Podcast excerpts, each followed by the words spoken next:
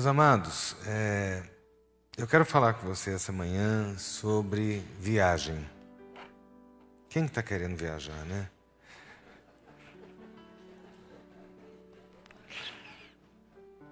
É saudade que chama, né, minha filha? Falar sobre viagem, né? Quero conversar um pouquinho sobre isso. Essa semana, olha que semana, hoje, essa semana eu entendi Santo Antônio. Eu fiz três casamentos seguidos. Meu Jesus, o povo resolveu abrir o casamentório e o negócio foi todo mundo casando essa semana. Assim, mas foi tanto, foram tantas emoções, né? Assim, é, é tão interessante, né? É a mesma cerimônia, são os mesmos votos, é a mesma palavra, mas cada um tem a sua, cada momento desse tem o seu, a sua peculiaridade, a sua intensidade. Então foram momentos muito bonitos, pessoas da igreja, todos os membros da igreja que estavam se unindo, então né, a gente está aí para abençoar.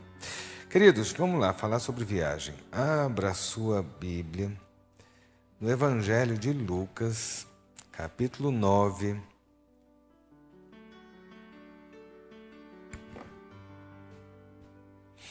Versículo 3.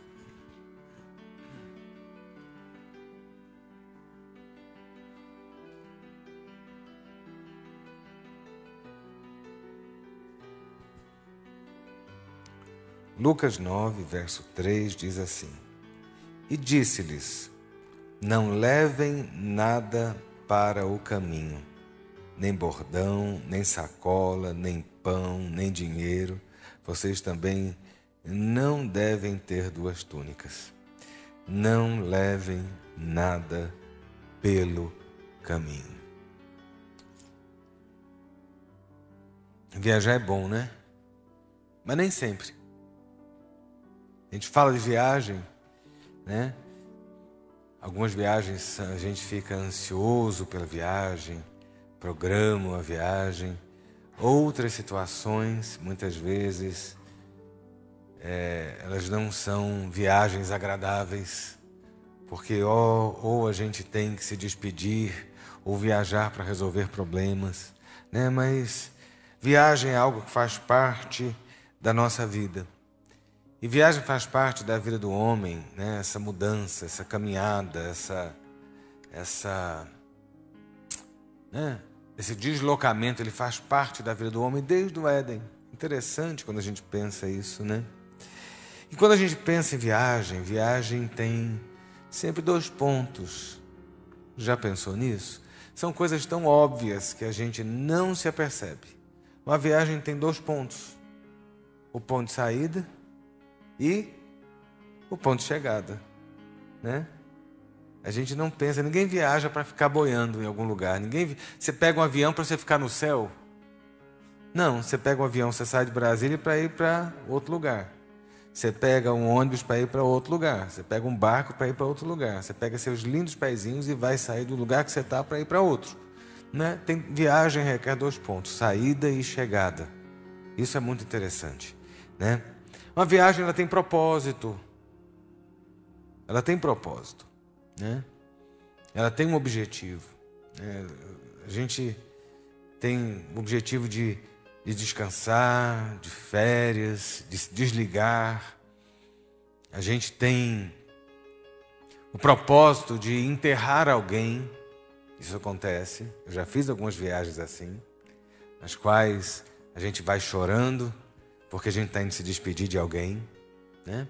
A gente vai para fechar um negócio, a gente vai para. A gente sempre tem um propósito. E eu quero dizer a você o seguinte: uma vida sem propósito deve ser a coisa mais infeliz, triste e frustrante nessa terra.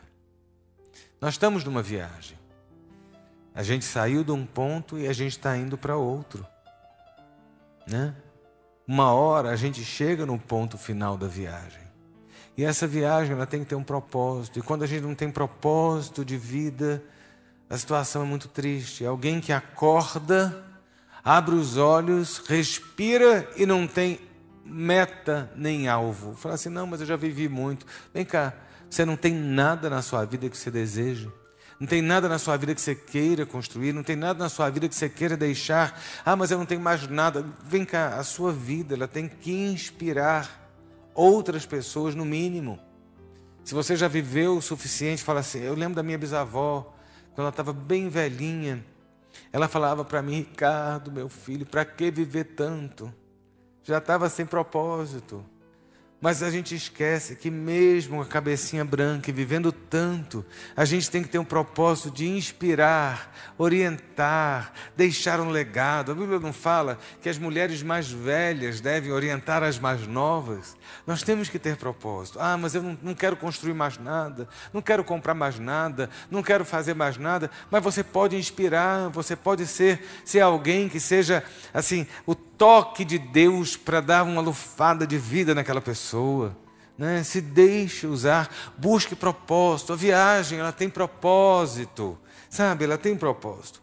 Tem um caminho. É tão óbvio, né? Mas tem um caminho. A sua viagem requer um caminho, né? Para você sair de A para B, você tem que trilhar um caminho. Se você está voando, você tem uma aerovia onde o avião vai andar. Se você tem um, navio, você tem ali no mar os pontos e as coordenadas para você chegar ao outro porto. Se você está saindo de carro, você tem uma estrada, uma rua, uma avenida, sabe? Uma, uma autopista onde você vai trilhar. Tem um caminho. Vagar a esmo, estar sem norte, deve ser algo terrível a pessoa não sabe para onde ir, não tem propósito, não tem caminho, para que vive? A gente tem que começar a entender e buscar em Deus propósito de vida, pedir que Ele mostre o caminho que a gente deve seguir, né? Porque fazer as coisas no automático é muito ruim, deve ser muito estranho, né? Requer preparação. Uma viagem requer preparação, não requer? Ou você sai viajando assim, Deus dará? Né? A gente sempre tem, tem uma forma de, de, de se arrumar, de se preparar. Quando eu era criança, viajava muito de carro. E gente, hoje em dia, gente, as pessoas, essa geração de hoje não sabe o que é ler mapa. Não sabe. Entendeu? Eu aprendi a ler mapa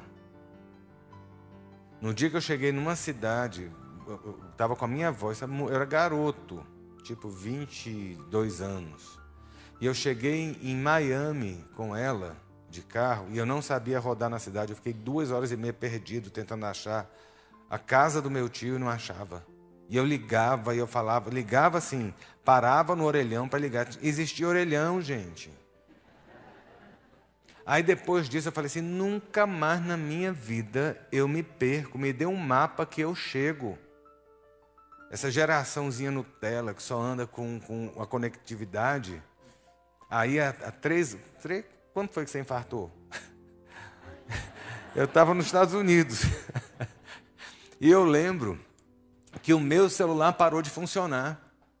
E eu estava saindo do hotel que eu estava, numa cidade, indo para a cidade do pastor é, é, do, do, do apóstolo Métrio, que eu ia pregar lá. E eu falei, e agora como é que eu faço? Eu estou sem GPS no carro, porque eu falei assim, eu tenho celular, não preciso alugar com GPS. Mas aí eu lembrei que eu tinha um mapazinho dentro do carro. E eu cheguei. Yes. A geração de hoje não ia. Você tem que ter preparação. Meu avô sempre usava o quatro rodas, a gente sempre né, ele sempre se perdia na estrada, mas sempre usava quatro rodas, era um negócio fantástico, porque ele inventava. Alguém, algum caminhoneiro dizia: tinha uma estrada melhor, vicinal, que vai economizar não sei quanto. Estourava todos os pneus, tudo, mas a gente chegava. Mas tinha preparação, quatro rodas. Onde é que tem posto de gasolina? Hoje em dia é coisa diferente. Mas viagem requer preparação, requer você ter dinheiro, requer você ter a passagem, requer você saber qual é a rota que você vai ir, requer um monte de, de, de detalhes, porque você não vai a esmo chegar do nada, né? Você não vai chegar do nada. Tem riscos, a viagem tem riscos. Não tem não? Tem o risco do deslocamento. Tem o risco de encontrar pessoas que não são as pessoas do bem. Tem riscos de acidente. Tem riscos. A viagem tem risco. Viver envolve, engloba riscos. E uma coisa interessante: viagem tem bagagem. Não tem? Dificilmente você vai viajar com a roupa do corpo. Eu fiz uma viagem esses dias aí, bate e volta. Aí eu tô saindo de casa com uma bolsinha assim, dessas tiracolo que eu uso, bem pequena assim. Viviane falou assim: Mas você não vai levar mala, não? Vai levar nada? Eu falei: Tá tudo aqui. Tava com o Denis. Lembra que eu tava só com aquela bolsinha? Toda a minha roupa estava numa bolsa do tamanho da minha Bíblia. Eu me senti tão evoluído. Cadê Regina? Regina está ali atrás, diaconisa Regina. Gente, a gente vai todo ano para Israel. Regina vai todo ano para Israel com a gente. A gente passa em 10 mil países, visita não sei quantos lugares, e ela está com a mala de mão desse tamanho. Tudo está ali e ela consegue. Ela vai com aquela mala, ela volta com aquela mala. Eu falei assim: eu ainda vou chegar nesse grau de evolução. Não levar bagagem. Porque bagagem é legal, mas bagagem é um estorvo determinadas horas. Eu lembro que a primeira vez que eu viajei com Viviane para a Europa, oh gente, que tristeza. Uma mala desse tamanho aqui, de 40 quilos, entendeu? E eu assim, eu vou confessar, eu sou terrível perto dela. Ela é econômica, eu não. Eu boto muita coisa, eu boto muito não sei o quê. Tudo meu vai a mais. E a gente subindo escada de metrô, entendeu? Puxando aqueles malão, aquelas coisas todas, bagagem. Entendeu? É um negócio que, quando mal dimensionado, é um estorvo. Bagagem desnecessária é um estorvo. Isso vale para camiseta e isso vale para a gente.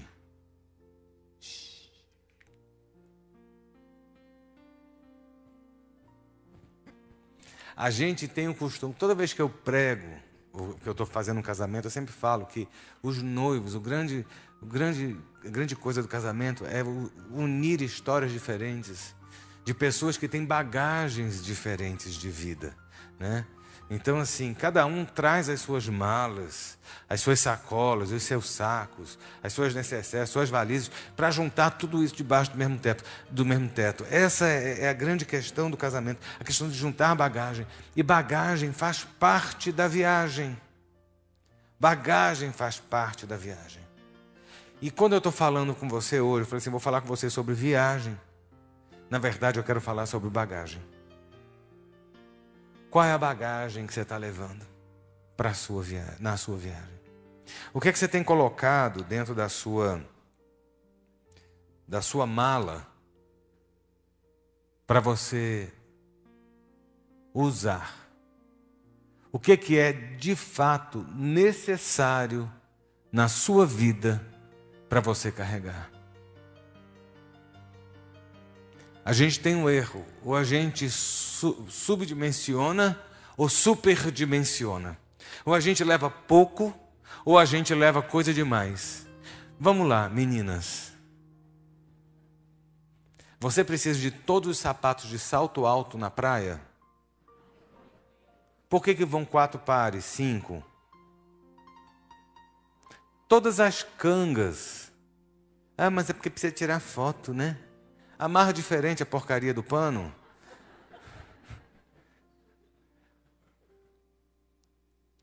Entendeu? Muitas vezes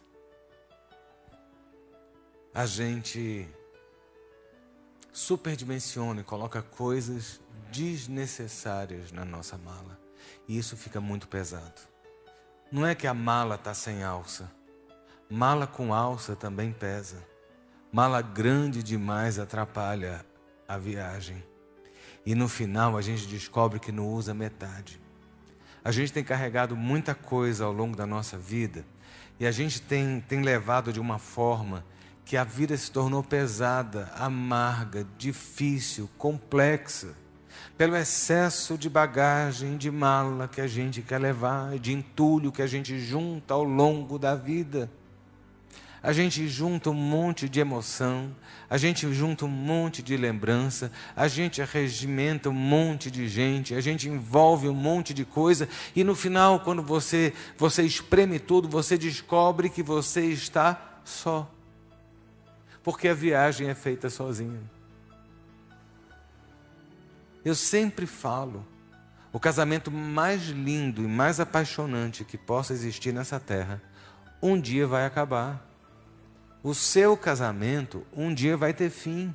Sangue de Cristo tem poder, pastor. Está amaldiçoando minha vida. Tu não vai morrer, não? Uma hora acaba.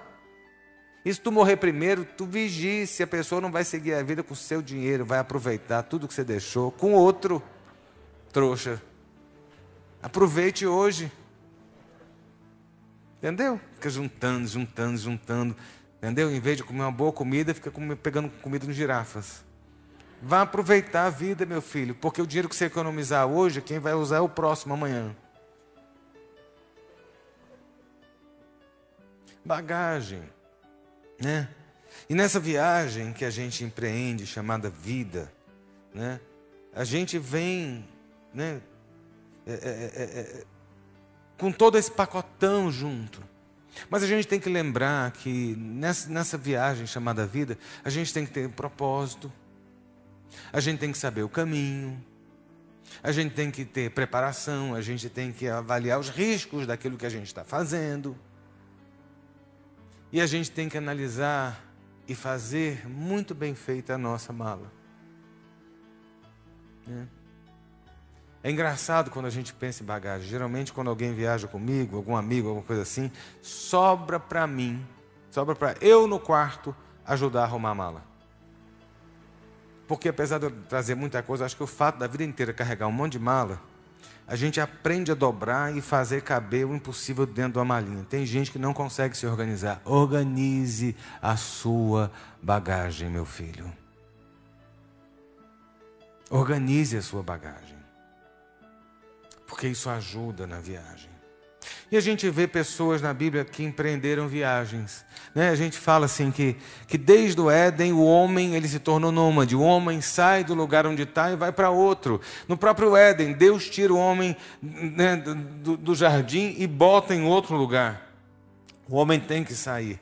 E ao longo da, da trajetória bíblica, a gente vê homens vindo homens indo, homens empreendendo viagens, sabe? Homens empreendendo caminhadas e jornadas estabelecidas pelo próprio Deus. Eu vou dizer a você, Deus tem uma jornada, um caminho, uma viagem para você. Deus tem um projeto, Deus tem um plano, Deus tem um propósito para você. Será que você tem visto, entendido, analisado, compreendido e empreendido essa viagem? Ou você tem estado surdo, estado letárgico, estado paralisado ante aquilo que Deus tem proposto para você? A gente vê os homens na Bíblia, todos eles tiveram suas dificuldades nas suas viagens. A gente vê homens e mulheres que ao longo da sua jornada tiveram que aprender né, e, e, e se reinventar ao longo da trajetória. Né? Quando Deus dá ordens, quando Deus dirige, quando Deus comanda, quando Deus diz, a gente tem que aprender a obedecer, porque é melhor obedecer do que sacrificar. sacrificar. É melhor obedecer e seguir aquilo que Deus está mandando, porque no final vai dar certo, vai ser menos penoso, vai ser mais leve, porque Ele ajuda a carregar o fardo.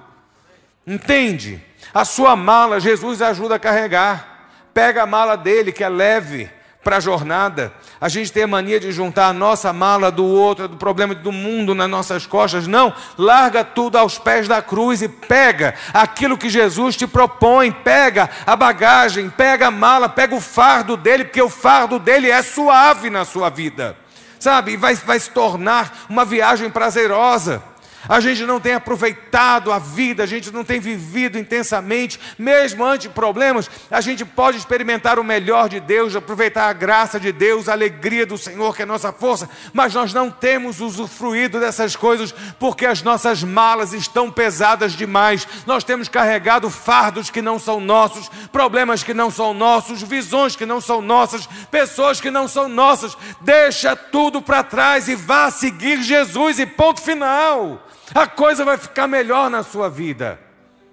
Quando a gente junta aquilo que não é da parte de Deus, causa problema. Eu sempre falo de Abraão, já falei e vou falar de novo a mesma coisa. Deus chama Abraão e fala assim: Você vai fazer uma viagem, Abraão. Eu quero que você saia. Olha só, a viagem tem dois pontos: né? o ponto de saída, o ponto de chegada.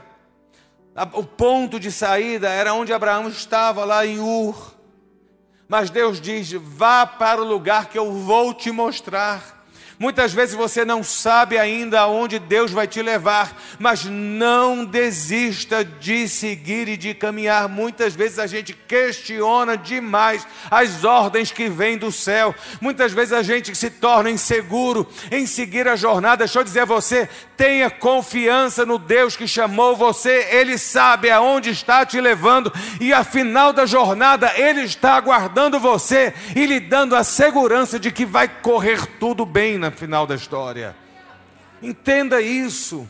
Abraão não questionou Deus e muitas vezes nós questionamos. Abraão não perguntou nada a Deus e muitas vezes nós estamos perguntando, não que você não possa, mas eu quero que você seja ousado o suficiente a confiar no Deus que fala com você.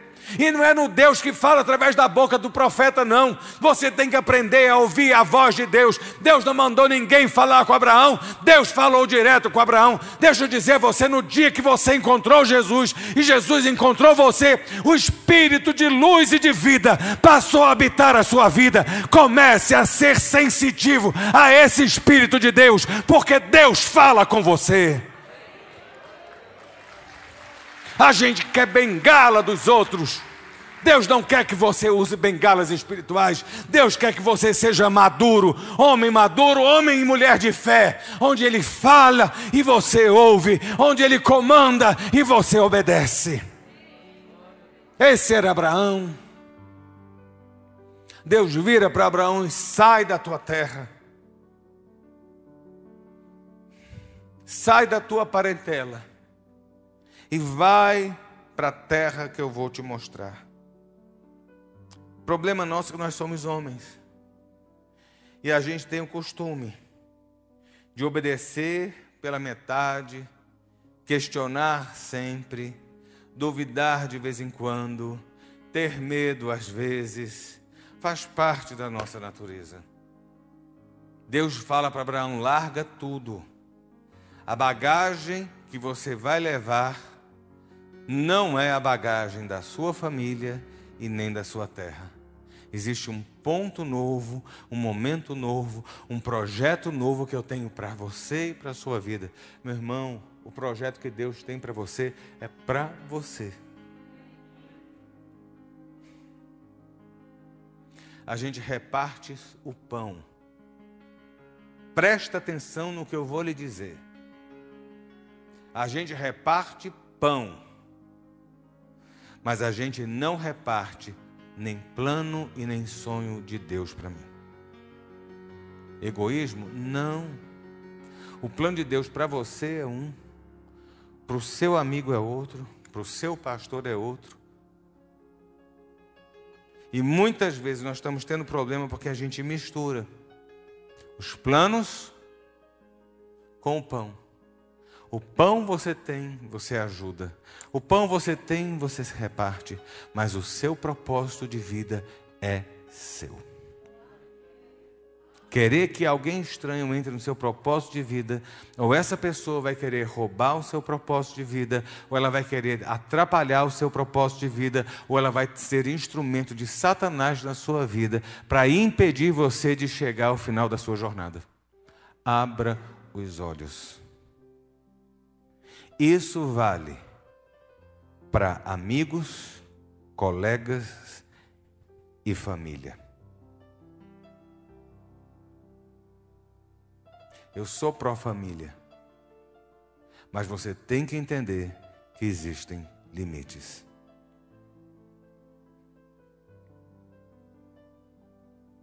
Está pensando alguma coisa? É bom que é que foi que, Ló levou, que, Jó levou, que, que Abraão levou? Eu até entreguei, né? Ló. Você não tem um Ló na sua vida, não? Um encosto.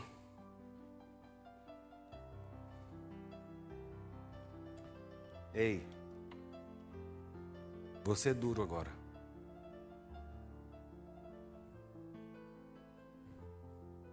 Posso?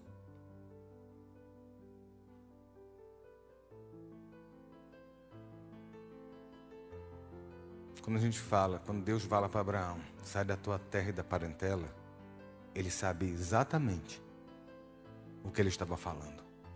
Pegue a sua mulherzinha, os seus boizinhos, os seus camelos, a sua turma de força de trabalho e vaza. O resto da galera fica. Ele leva o encosto do Ló. Deu bode, deu ruim, deu briga, deu dor de cabeça para Abraão. Tem hora que o seu Ló é irmão.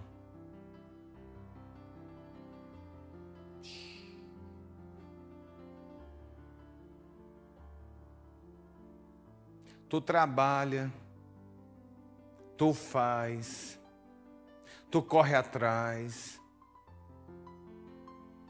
para manter a sua casa. Não é para manter a casa do seu irmão. Aí tu bota o seu irmão, a sua irmã, dentro do pacote seu de projeto de vida.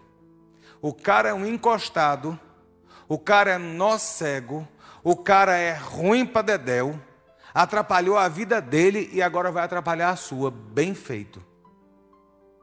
Agora só chovendo fogo, enxofre e Sodoma para dar um fim nessa história.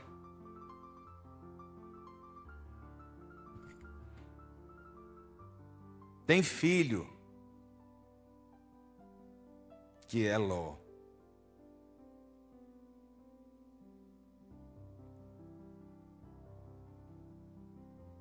Não tem? Tem. A pessoa não quer trabalhar. A pessoa não quer estudar. A pessoa não quer nada com a dureza, mas a pessoa quer o carro, a pessoa quer a mesada, a pessoa quer a roupinha de marca. Pois meu filho, vá comprar na feira dos goianos com os trocados que você tiver, porque roupa de marca você não vai ter se você não trabalhar.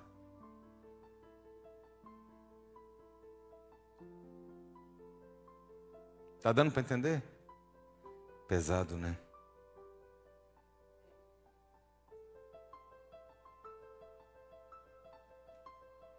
Qual é o ló da sua vida?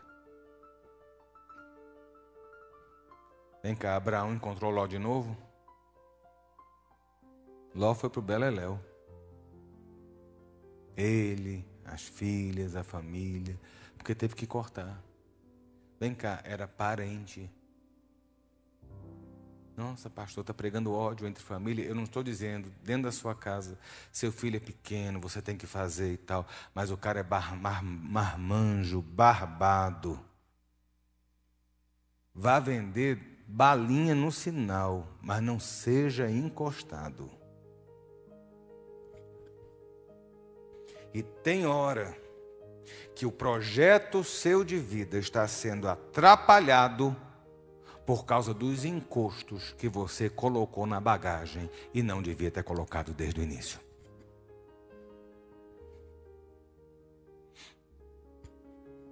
Beto Carreiro, pá! Não é não? É, pastor, está sendo muito duro, vou abandonar meu filho. Não, você não devia ter estragado seu filho desde o início. Desde o início. Mamãe está aqui, eu vou falar.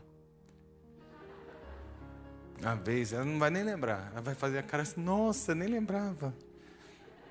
Mas é lição para a vida. Tinha uma loja chamada Sandis. Você lembra disso? Pessoal aí, os velhos vão lembrar. Os idosos. Os experientes. E aí, no encarte de jornal, saiu uma máquina de fotografia. Eu estava doido para comprar uma máquina de fotografia para mim. Criança, adolescentezinho sei lá, 14, 13 anos. Aí vai eu, vovó, vovô, mamãe para Sandis, no Parque Shopping. Tinha máquina lá, eu tinha tipo 40% do valor da máquina. Perguntei para o meu avô: Vô, o senhor inteira? Tem que inteirar um pouquinho. Um pouquinho era os 60%. Aí venho eu, compro a máquina. Você lembra disso? Não, né? Lembro não, né? Quando eu chego, falei assim: Olha, comprei. Ela falou: Com que dinheiro você comprou? Ah, vovô inteirou. Falei: Vai lá devolver, que você não pode ter tudo que você acha que você quer. Foi ruim? Na hora foi. Na hora foi ruim. A vergonha de eu ter que devolver o negócio que eu estava sonhando ter. A vergonha, a, a tristeza da frustração. Isso tudo aconteceu.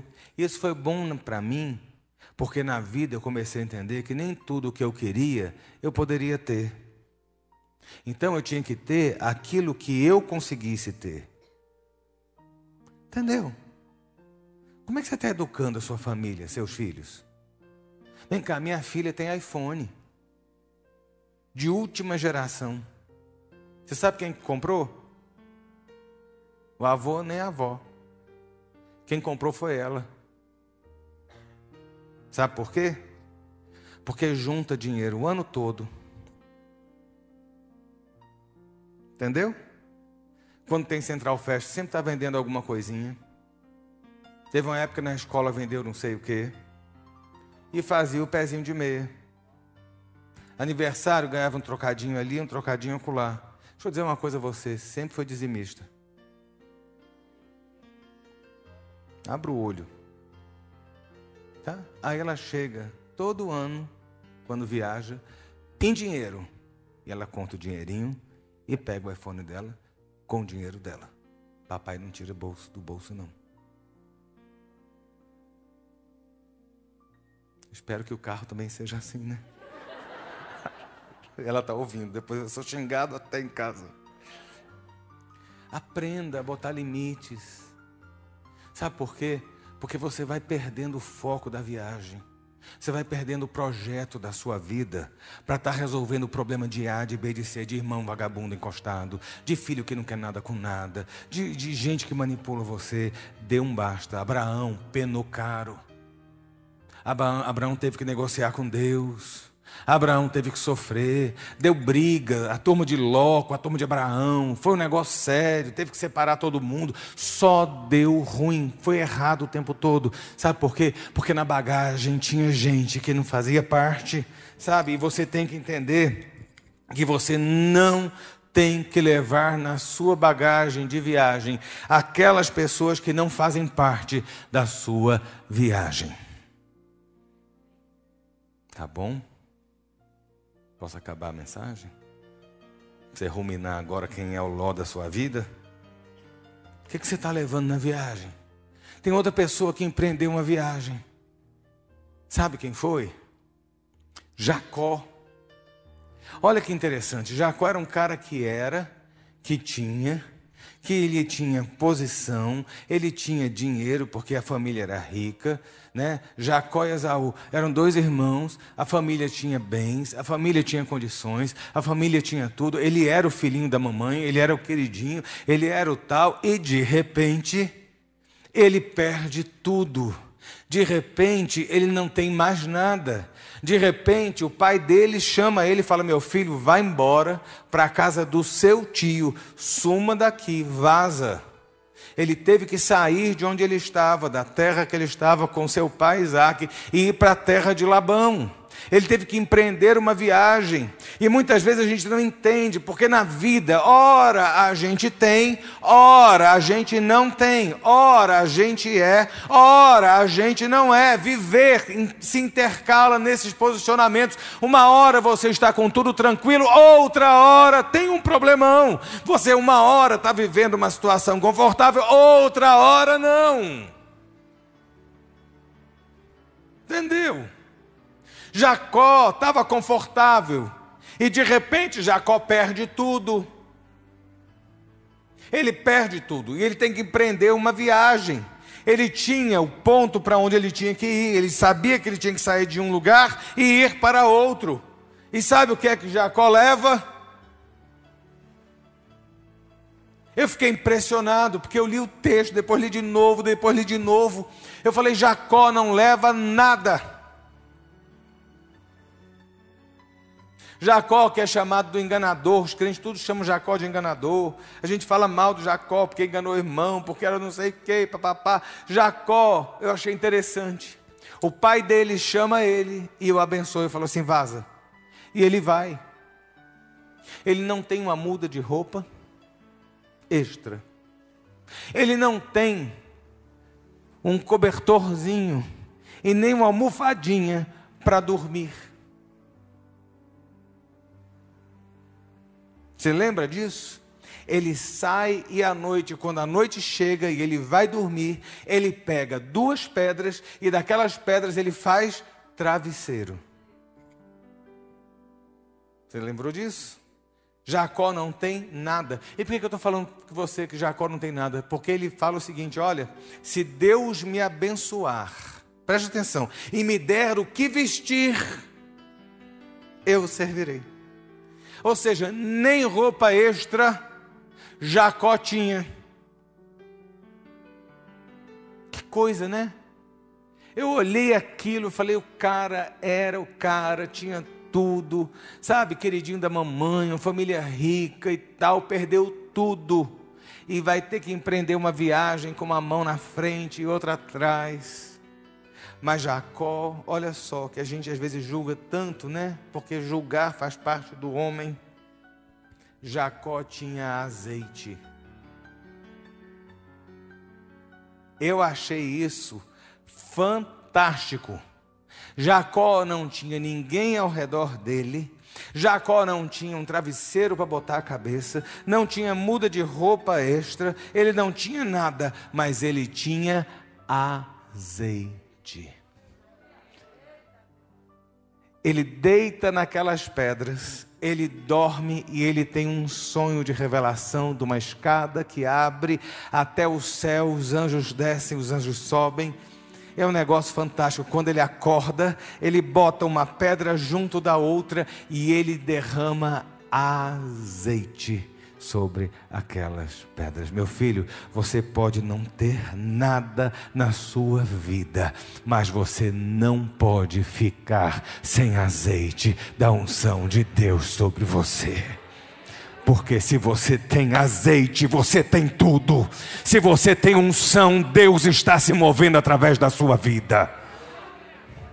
O mundo pode virar as costas, as pessoas podem lhe perseguir, você pode perder tudo, mas não perca a unção que vem do céu sobre a sua história. Daquela unção, ele foi com uma mão na frente e outra atrás, mas ele voltou um homem de família, abastado, rico e transbordante, porque na jornada o que ele levou de mais importante foi o azeite. Não leve com você aquilo que não faz parte da sua bagagem, seja roupa ou seja gente, mas não deixe a botija de azeite vazia na sua jornada. Uma outra jornada muito, muito, muito intensa foi a jornada, a saída do povo de Israel do Egito. Lá em Êxodo a gente vê Deus orientando eles e fala: olha, vocês vão fazer uma jornada, vocês vão sair do Egito e vão para a terra prometida, meu filho. Sabe, há um projeto de Deus, há uma terra de promessa, há algo da parte de Deus esperando por você, entenda isso. E Deus vira e fala assim: olha. Vocês têm que se preparar para essa jornada. E aí, lembra que eu falei sobre preparação? Como é que você tem se preparado dessa caminhada sua? Sabe, primeira coisa que Deus diz para o povo: olha, vocês vão empreender uma jornada. Primeira coisa, pegue o cordeiro. Não faça a jornada, meu filho sem o Cordeiro de Deus na sua vida. E ele fala o seguinte: olha, bota sandália nos pés, cajado na mão e coma rapidinho. A Bíblia fala coma depressa. Sabe por quê? Porque o seu propósito de vida não deve ser permanecer no Egito, mas o seu propósito de vida deve ser chegar à terra que mana leite e mel. E se você está parado ainda no Egito, eu quero dizer a você: pegue do cordeiro hoje, calce a sua sandália, coma rápido e vaza do Egito, porque há terra de promessa, há uma nova Jerusalém, há uma nova proposta de Deus na sua vida. Se você só vê cebola e pepino, Deus tem mel escorrendo lá na frente para a sua história, para a sua vida. Vá aproveitar a delícia que Deus tem para você e deixe o azedume do Egito para trás. Muitas vezes nós estamos muito confortáveis aqui, Deus está dizendo: olha, pega tudo rapidinho e vaza. A gente está muito preso nesse Egito chamado mundo. A gente olha muito isso aqui, a gente faz planos para isso aqui. Quais são os planos que você pode fazer? Se Deus não lhe abençoar, vai adiantar alguma coisa? Se o Senhor não estiver com você, vai adiantar alguma coisa? Se o Senhor não lhe der vida, vai adiantar alguma coisa? Todos os seus planos? Ou vai ser como fala o escritor de Eclesiastes: você vai trabalhar de sol a sol, juntar, juntar, juntar e vai morrer. Para outro que não botou um prego numa barra de sabão, usufruir daquilo que você juntou. Se o Senhor não abençoar, não adianta você amassar o seu pão, porque ele não vai crescer. E muitas vezes a gente está aqui atrás acostumado com a, com a ruidade do Egito, vivendo nessa terra e achando que está tudo muito bem. Deus tem algo para você lá em cima. Começa a tirar o olho desse plano e começa a colocar os seus olhos lá na eternidade com o Senhor Jesus. Há uma terra melhor, há um lugar melhor, onde não tem morte, não tem dor, não tem pranto, não tem choro, não tem despedidas, tem alegria e banquete na presença de Deus. Como vai ser? Não tenho a menor ideia mas eu sei que vai ser melhor do que aqui. Então, pegue o cordeiro, se alimente do cordeiro, sandália no pé e perna para que te quero, Egito nunca mais.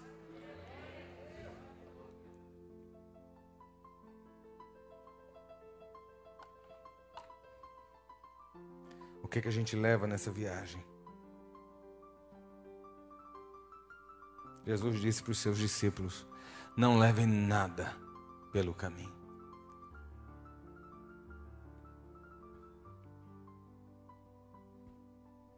Sabe por quê? Você vai entender já já. Elias tinha entrado em crise. Quem não tem suas crises? Você nunca teve crise? Você nunca teve momento de desespero ou de frustração. Você nunca teve uma hora na qual você olhou a situação e. e cansou? Quem nunca? No mínimo você está cansado de usar máscara. Não é? Sempre tem coisas incômodas, sempre tem coisas difíceis, sempre tem coisas. A gente olha toda essa situação insuportável insuportável. Não basta vírus, eles conseguem piorar a situação do país. Com tanta palhaçada. Não cansa. Cansa, gente. Cansa. Desanima.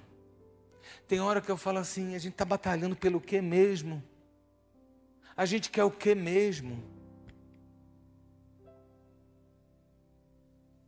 Tem hora que na sua vida, na sua história, na sua família, no seu casamento, você chega igual Elias, que depois de uma batalha com Jezabel, com Baal, se sentiu deprimido e se sentiu abandonado. Elias se sentiu abandonado. Você nunca se sentiu abandonado? Fala, será que Deus se lembra de mim? Deus se esqueceu de mim. Eu estou passando uma situação tão difícil que parece que Deus não se lembra.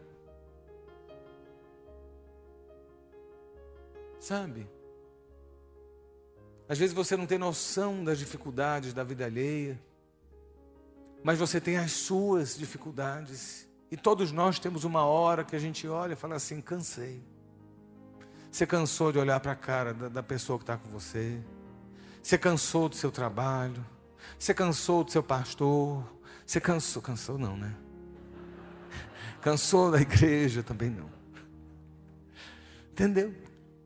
A gente cansa, Elias cansou. Um homem de Deus, poderosíssimo. Se Elias que fez chover fogo e enxofre, se Elias que fez fazer secura em Israel, e tornar Israel mais desértico ainda. Se Elias que mandou chover e choveu, se sentiu só e abandonado, tu fez, tu fez alguma coisa disso? Então tu não é melhor que Elias. Então a gente também está passivo, passível dessas coisas, desculpe. A gente também está suscetível a esse tipo de, de situação.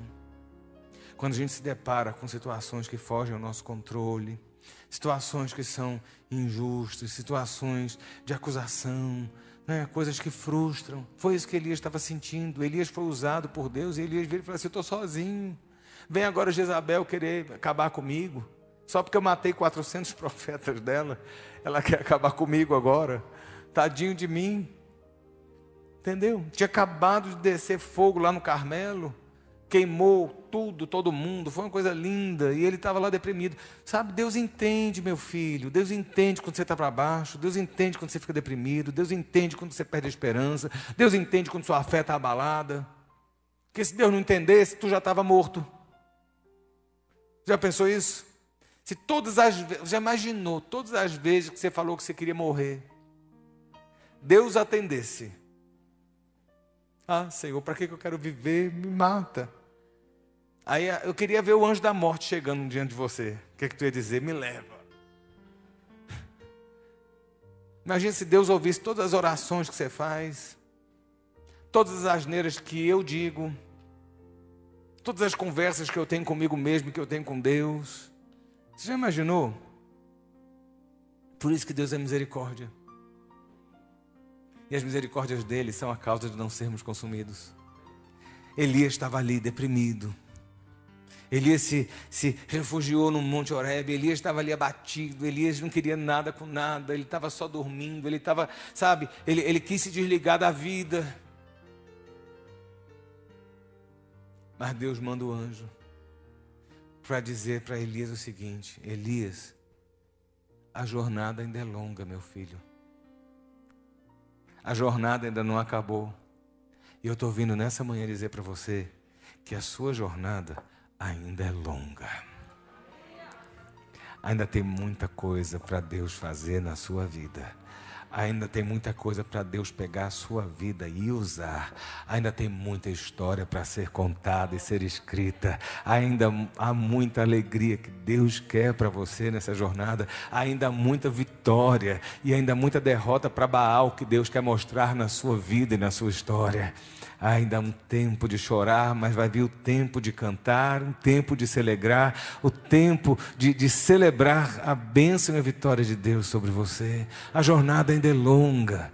Elias estava querendo morrer ali naquela hora, mas o anjo vem e traz duas coisas: traz água e traz o pão. E para a jornada, Elias recebe uma ordem do anjo, uma ordem de Deus que diz o seguinte: pega, come coma e tome. Bebe da água, come do pão, porque a jornada é longa. Da mesma forma que Jacó levou azeite, o que a gente precisa para essa jornada é pegar a água da palavra. A palavra ela, ela se apresenta como água. Se você ler Efésios, você vai ver que nós devemos nos lavar com a água da palavra. Sem essa água você não vai. Sem essa água você não caminha, sem essa água você não consegue seguir a jornada. Você quer muitas outras, beber muitas outras coisas. O que mata a sua sede é água. Eu sou da época do Tim, lembra? Olha os velhos tudo rindo aí de novo. Provoque sua sede até não poder mais. Aí o cara vinha lá em Indiana Jones, no deserto, suado, marrom de terra, pega, entra num bar e bate assim e fala assim: batata frita. Aí ele depois come aquela batata salgada, ele suando igual um porco. Aí ele abre uma valise assim, dentro da valise está cheio de gelo e tem gin. E aí diz assim: provoque sua sede até não poder mais. Me dá desespero. Só imaginar. Eu com sede botar um troço daquele na boca, cheio de açúcar. Porque o que mata a sede é água. A gente anda bebendo muita coisa.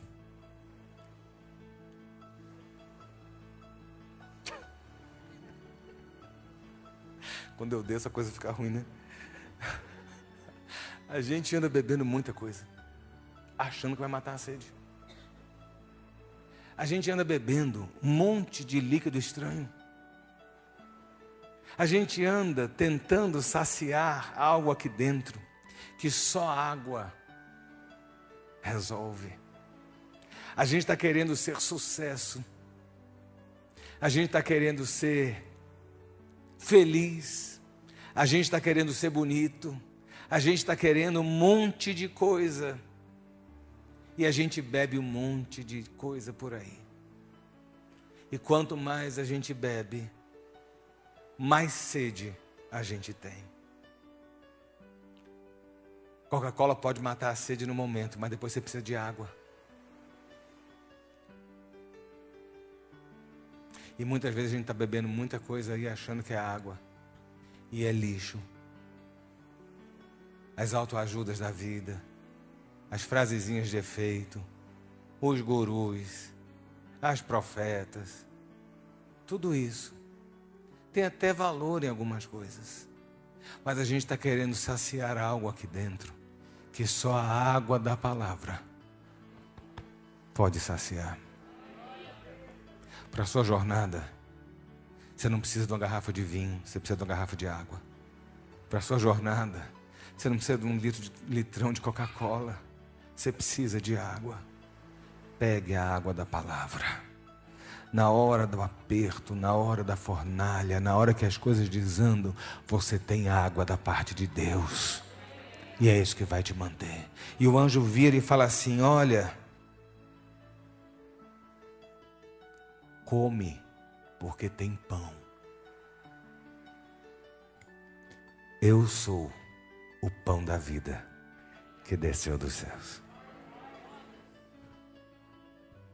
Nem só de pão vive o homem. A gente quer muita coisa daqui. E a gente tem o melhor pão que existe, que é o pão do céu. Para a sua jornada, você não precisa de muita coisa. Quando Jesus diz: para os seus discípulos: não levem nada pelo caminho. Ele está dizendo o seguinte: confiem em mim, porque eu sou o caminho. Você às vezes não sabe, você não entende, bota o pé no caminho, porque o caminho é Jesus.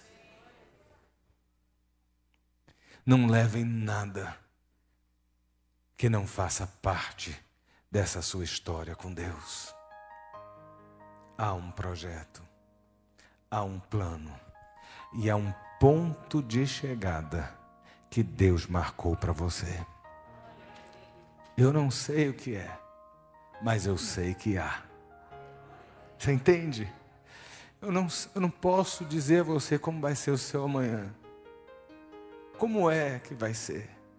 mas eu sei que há um amanhã, há uma esperança, há uma certeza, há um caminho, há água para a jornada, há pão para a jornada, há azeite para a jornada. Nós vamos caminhar até colocar os dois pés na terra da promessa que o Senhor nos deu.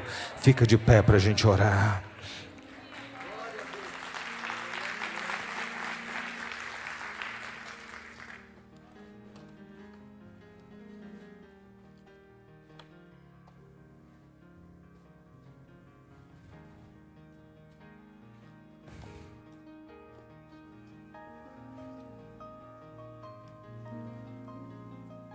A gente quer coisas tão complexas, né? E na verdade, a gente se satisfaz com coisas tão simples.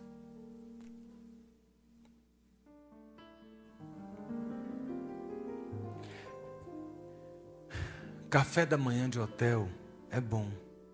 Um hotel cinco estrelas. Não é? Vários tipos de café, tem mimosa tem pastelaria doce, tem frutas, tem não sei o que, e papapá, e papapá, e papapá. E na tua casa não tem nada disso.